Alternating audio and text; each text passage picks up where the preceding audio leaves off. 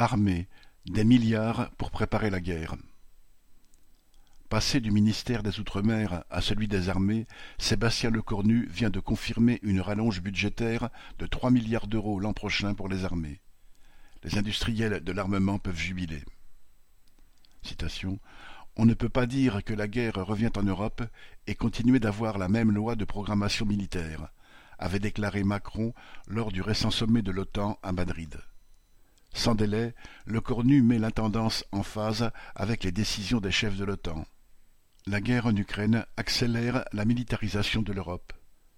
Tragédie pour les populations comme pour les soldats russes et ukrainiens, cette guerre guillemets, de haute intensité permet aux militaires de tester leur matériel en situation réelle. Elle montre que les missiles à soixante-dix ou quatre-vingt mille euros pièce sont consommés par milliers, voire dizaines de milliers, tandis que les chars, les canons ou les drones sont détruits plus vite qu'ils ne sont fabriqués. Le Cornu a fait mine de hausser le ton devant les marchands de canons.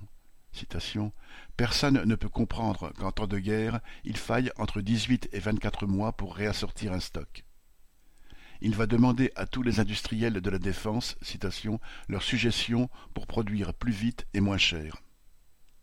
Mais pas d'inquiétude pour les Thales, Dassault, Nexter, MBDA, Exmatra et autres Naval Group. Le Cornu ne va ni exproprier leurs actionnaires, ni leur imposer un prix maximum pour produire leurs coûteux engins de mort. Au contraire, il va les aider pour obtenir les matières premières, acquérir les savoir-faire, citation, faciliter les démarches administratives et bien sûr, citation, développer les perspectives à l'exportation. Car, autre effet de la guerre en Ukraine et du réarmement en cours en Europe et dans le monde, la concurrence entre les différents industriels de l'armement de la planète s'intensifie. Dans cette guerre-là, tout aussi féroce, chaque puissance impérialiste défend ses champions nationaux.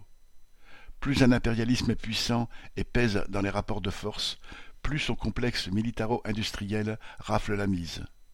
Ainsi, étant donné le poids des États-Unis dans l'OTAN et leur engagement dans la guerre en Ukraine, et aux grandes dames des militaristes tricolores que l'on trouve de LFI au RN, l'armée allemande vient, elle, de commander des avions F-35 américains plutôt que des Rafales fabriqués par Dassault.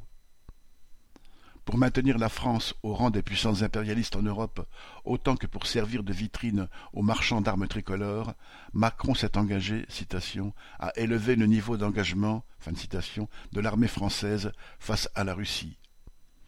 Outre la poursuite de la surveillance du ciel en Estonie et en Pologne par l'aviation française, Le Cornu a confirmé que l'état-major se préparait à pouvoir, citation, passer de cinq cents militaires prépositionnés aujourd'hui en Roumanie avec nos alliés belges et néerlandais à un ensemble de quelque sept à huit mille hommes. Ainsi, l'état-major prépare ouvertement la guerre face à la Russie.